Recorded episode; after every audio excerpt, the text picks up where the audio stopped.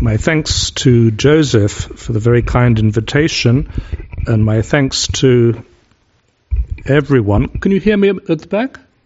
Can you hear me? Good. My uh, thanks to you all for your indulgence in letting me speak English. It does seem somewhat transgressive to speak English in, of all places, the Bibliothèque Nationale de France. Then again, it was the French who taught me about transgression. My paper is a very long one, but I'm only going to read a part of it, so I'll start in the middle, although I hope it's comprehensible. Rather than attend to what Marion has written about poetry, I would like to draw attention to what he has not yet said about it and what other people have not said about this silence.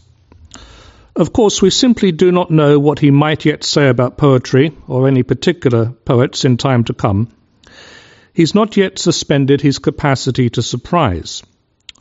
Already, though, there is quite a bit to say about poetry that is consistent with what he's observed in his original philosophizing, beginning with Etant donné. And inevitably, it is to that book that I turn in order to orient myself to the question how poetry might inflect Marion's thought. Two paths open before us. The first concerns what Marion's work might tell us about the writing of poetry, and here much could be said about his treatment of the event and the possibility of the gift. Indeed, much could be said about the differences between Derrida and Marion on this point, as it applies to the gift of a poem to the one composing it. There are similarities as well, for neither is concerned with the empirical psychology of the act of creativity. For Derrida, the next poem I am to write must pass through the impossible, and to write it is to change the order of the possible. Marion follows another line, one that's just as interesting. As ego, I do not know myself as a poet, as a cultural figure, whose name appears here and there. And yet it is impossible to deplete my essence as a human being, which means I cannot, in principle, exhaust the poems I might write or even what sorts of poems I might write. I remain open in principle to the unforeseeable and to counter experience. Literary criticism tells us of a major division between hermeneutics and poetics. Yet Marion speaks of something of far greater interest to the poet, at least in moments of composition, namely Gegebenheit. For when writing, a poet almost always wants, above all, to receive phenomena, whatever they may be, to the limit that they will give themselves in his or her language and by means of language. True enough, a deflection of that reception is also something in play in certain poems, Ted Berrigan's The Sonnets, for example, but I'll leave that aside today.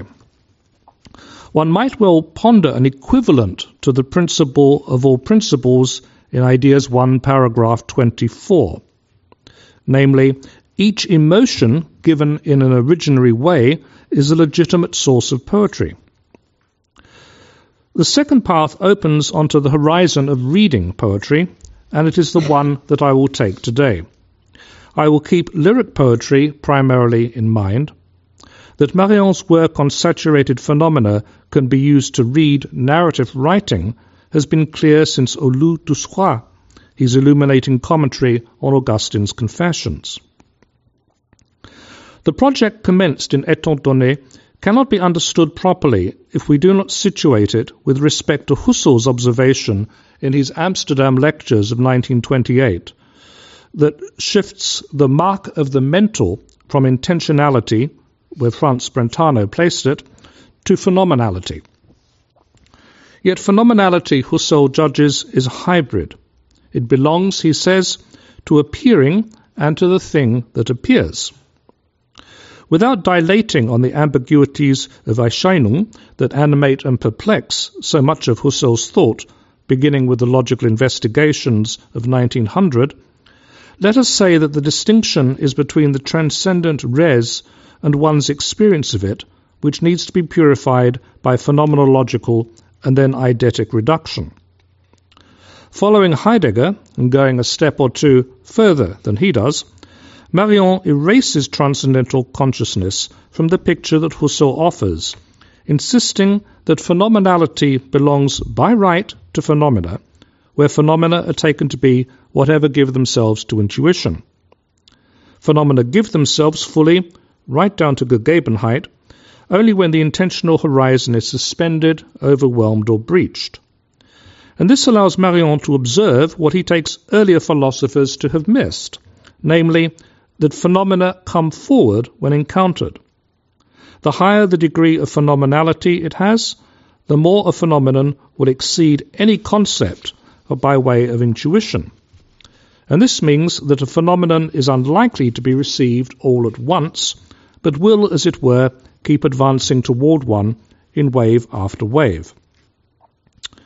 Notice that Marion's rethinking of phenomenology works by way of overflowing the Kantian schema of categories quantity, quality, relation, and modality. It's quite different for Blanchot and Derrida, whose work proceeds, without drawing attention to it, not by way of Kant, but Husserl, and before all else to his doctrine of the regions of being, namely how phenomena give themselves. Of importance here for my concerns today is these thinkers claim that literary works give themselves in language as being without being. In reading a poem, I am given the being of what is evoked, but without any sensuous qualities associated with a distinct being. When I read René Char's Congé au Vent, say, I am given a scene of a field and a young girl, but not the smell of mimosa or the warmth of the sun. For Blanchot, the poem immediately compensates for this self emptying with the sensuousness of language. Derrida does not disagree, but thinks otherwise. The being of any phenomenon, now figured by way of being present, can be given only by way of something anterior to language, the play of la différance, which sequesters full presence to a time that will never quite come. Archi-écriture, or la différance, becomes thereby the master region, not of being, but of Vorsein, and to which all being is referred hermeneutically. And while this means that voice must be relegated by virtue of its association with fulfillment and presence, it also means that an invitation is extended to idiom. The poems we value, for Derrida, are those marked by a singular idiom. Whether this gives us a sufficiently compelling notion of value in poetry is one question to pose, and whether Derrida has reason to assimilate this singularity to the avant garde without thereby introducing an unacknowledged cultural assumption is another, and each question would take us far afield. This would be the moment, were there time, to debate the relative priority for a phenomenologist of the Kantian categories and the Husserlian regions of being, or indeed that which precedes them along the lines that Fink identifies as Vorsein, pre-being. Can a phenomenologist committed to transcendental logic in Husserl's sense of the expression endorse Kant's categories?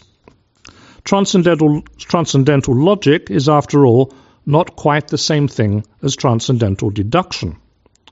Such a debate would have to establish what a phenomenological attitude of thought really is, and whether it can be found in Kant, and Hegel for that matter.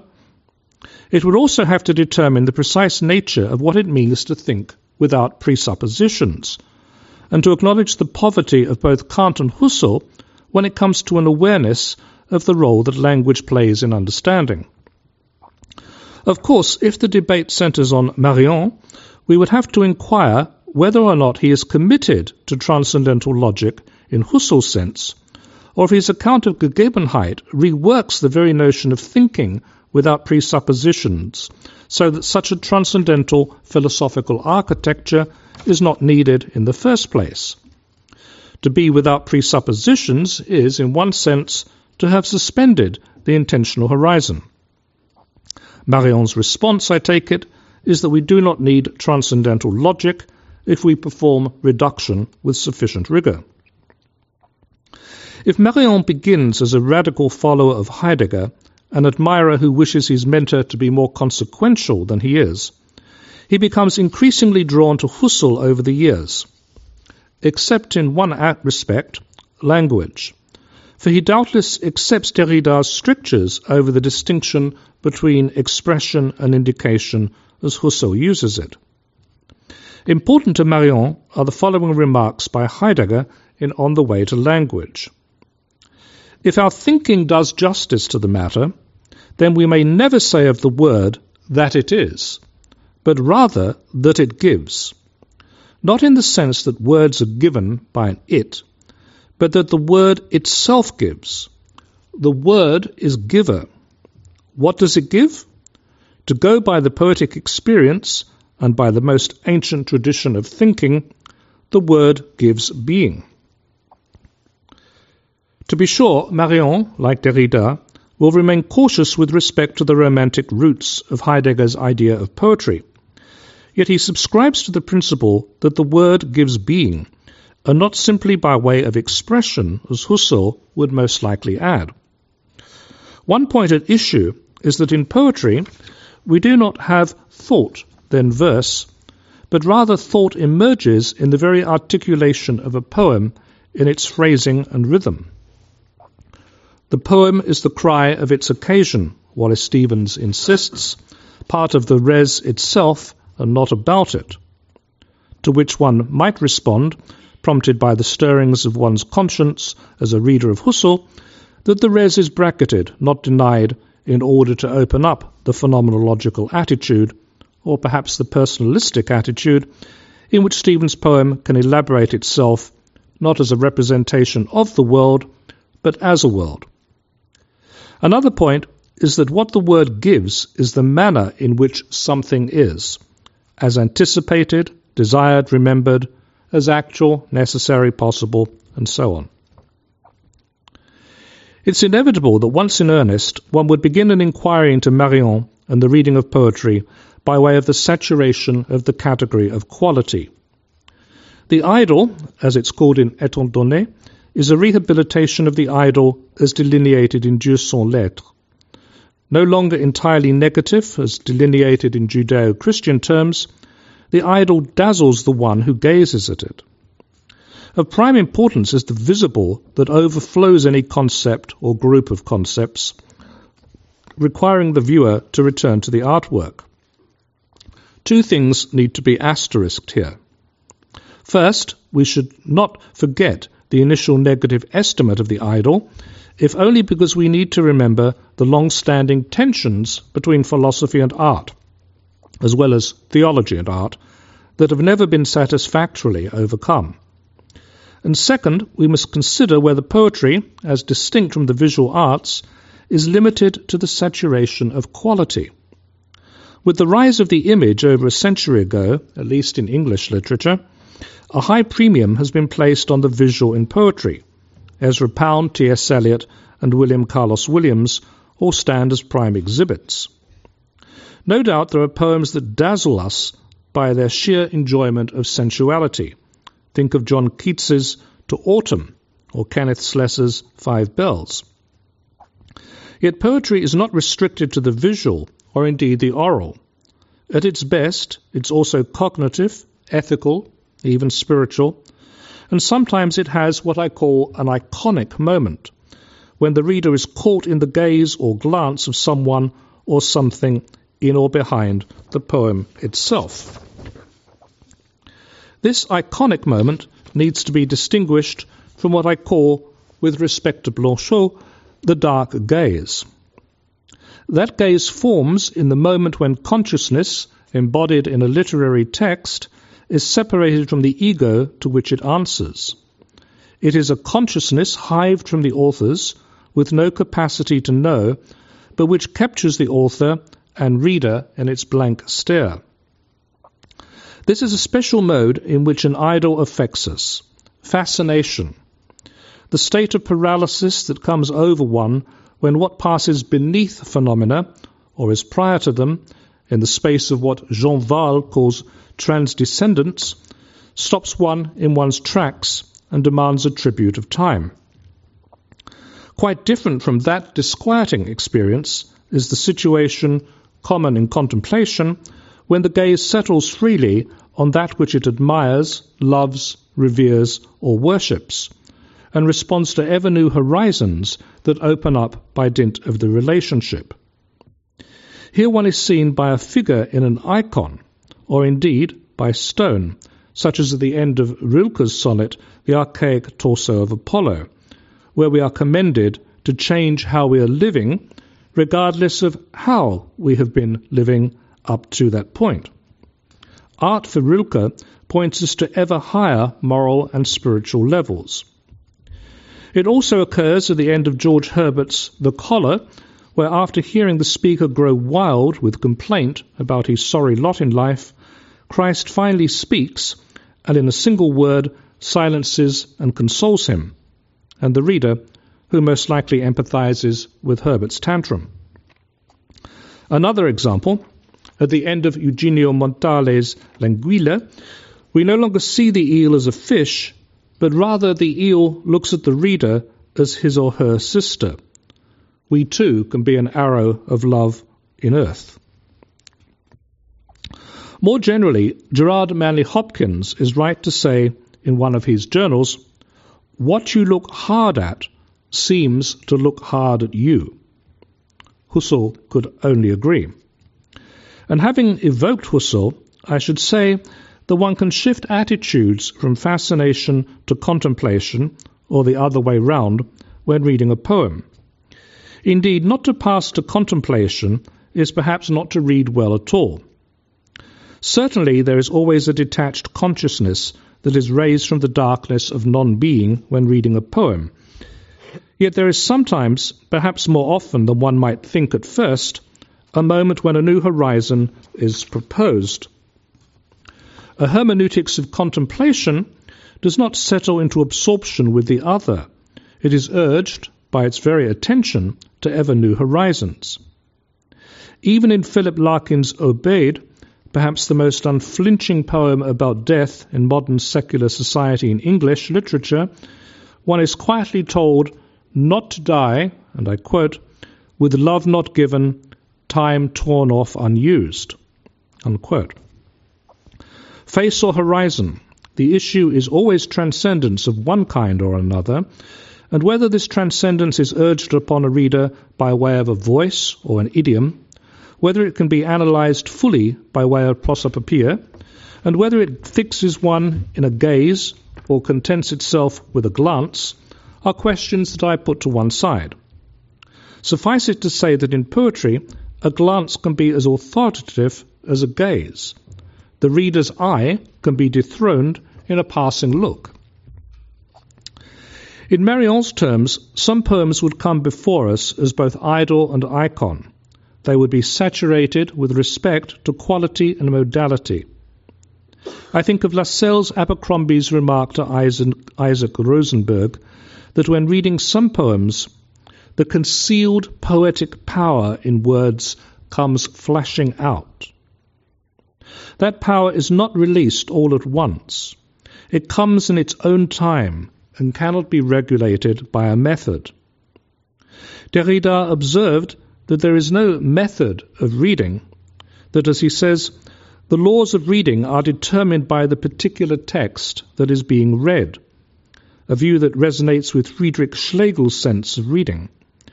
And we might also keep in play Marion's claim that phenomenology is a counter method. Situated in the frame of literary studies, a phenomenology of givenness would not be a formalism so much as a way of situating both formalism and the criticism that it turns its back on the world. Formalism contents itself with what shows itself, and does not reach to what first gives itself and we have no reason to think that what gives itself always does so with respect to a method or a structure. At the same time, Marion's thought does not offer itself as a mode of critique. It does not quarry a text for what abides beneath it, and that can explain better what may be found on the surface, as is commended in the hermeneutics of suspicion. Rather, Marion alerts us to attend to what gives itself in excess of our intentional horizons, of what exceeds fulfillment, or frustrates us by lack of fulfillment, and does so without a giver behind the scenes. To read a strong poem after having read Etant donné and all that's followed it is to be more aware of the being that comes in excess of concepts, the many ways in which something can be anticipation, remembrance, desire, possibility, and so on, all of which flash and fire in strong poetry when it is read well. Perhaps also, however, we need to remember that many poems are concerned with what Jean-Yves Lacoste calls être en danger. The lyric, in particular, offers ways of attending to those phenomena, the being of which is constantly in danger of being ignored, overlooked, assimilated to another order, and so on. It is the poet who perhaps is most committed to the realm of the unforeseeable, whose words, when they come, dazzle us, and who preserves what cannot be successfully turned into a stable object, even though what is written has been prepared with all the care of an artifact. Poems are always multi-stable phenomena, coming forward as we read them, freezing us perhaps in fascination, only to open up a new horizon for us to contemplate before we're pushed forward yet again. Poetry chez Marion. These three words do not generate a new method in literary studies, but they lead us to consider a schema as old as Origen in his first approach to what became for the Benedictines Lectio Divina, and as young as the morning knowledge that is phenomenology at its best. We begin by extending the principle of charity as far as it will go, that is, beyond a concern for rationality and beyond even possible agreement, as Donald Davidson would have it, until, risking naivete, one is fully open to what a poem might give. Once that has been done, the epistemic gaze takes over, with its interest in semantics and syntax, in rhetoric and figures, in contexts and ethics. But it does not mark the conclusion of a reading. For a poem's phenomenality is not exhausted by knowledge, nor does it always give itself wholly by way of epistemology. After reading, the poem is contemplated, admired, felt in one's flesh, enters, enters into our care. And it is those moments of heightened relaxation that a poem will often continue to give itself. The schema is repeated for as long as one cares about a poem. As a coda, I raise the question why Jean Luc Marion has not yet been assimilated by literary criticism, especially in the United States, which has long sought to domesticate French philosophy, in fact, I might as well confess, absolutely anything French, reduce it to a method of reading, and to extend it over literary works both canonical and outside the canon. To be sure, the importation has been highly selective. Roland Barthes' doctrine of the death of the author was lauded, yet Blanchot, in whose work the notion originated, remained in the dark. Semiology, or structuralism, offered itself as a reliable method, while brooding on the space or withdrawal of literature did not. Perhaps most strikingly, deconstruction was thoroughly domesticated, so much so that in the United States, literary critics were introduced to a Derrida shorn of Husserl and Heidegger, Plato and Hegel, and what little philosophy remained in the digests of it in America was at best a caricature and at worst a tissue, tissue of confusion. I suspect that America's romance with French philosophy ended rather sourly with the demise of theory in the mid 80s, which in the end was never theory at all, but only a quest for method, one that included reflection on methodology as such. If Marion were to appear in Anglophone literary criticism in the future, it would have to be a genuine future, not an extension of the present state of academic criticism in the United States. For he gives no method. Indeed, what he teaches most insistently is that phenomenology, properly understood, cannot have a method, is quite unable to foresee what is given in a phenomenon, a saturated phenomenon, and indeed the eye is displaced with respect to all mastery. To regard lieu de soi as supplying a method for reading a narrative text could emerge only from a reductive reading of that text. If we read a poem thinking that we will know in advance what it will give us, we're not reading it at all. We're merely deploying a method and figuring it as an object. Yet if we allow a poem to show itself in its own terms, yielding all attempts to produce it by one gaze or another, and situate epistemic concerns in relation to other concerns, equally legitimate for poetry, we might well find that it gives us more than we ever thought it could. It might not overflow all horizons, but it can never be fully known or even enter into the space of knowledge. Can all this be turned into technique and taught in a classroom? There can be no question of technique, yet the question of pedagogy remains for a classroom is merely the space to practice the middle of the schema I have outlined. What we call a good class must presume the extension of the principle of charity and must continue in another rhythm when everyone has left the room, in the time when one turns back to the poem, allowing it to advance further, not wholly by way of reason or knowledge, but also by way of sensing, feeling, love. Thank you.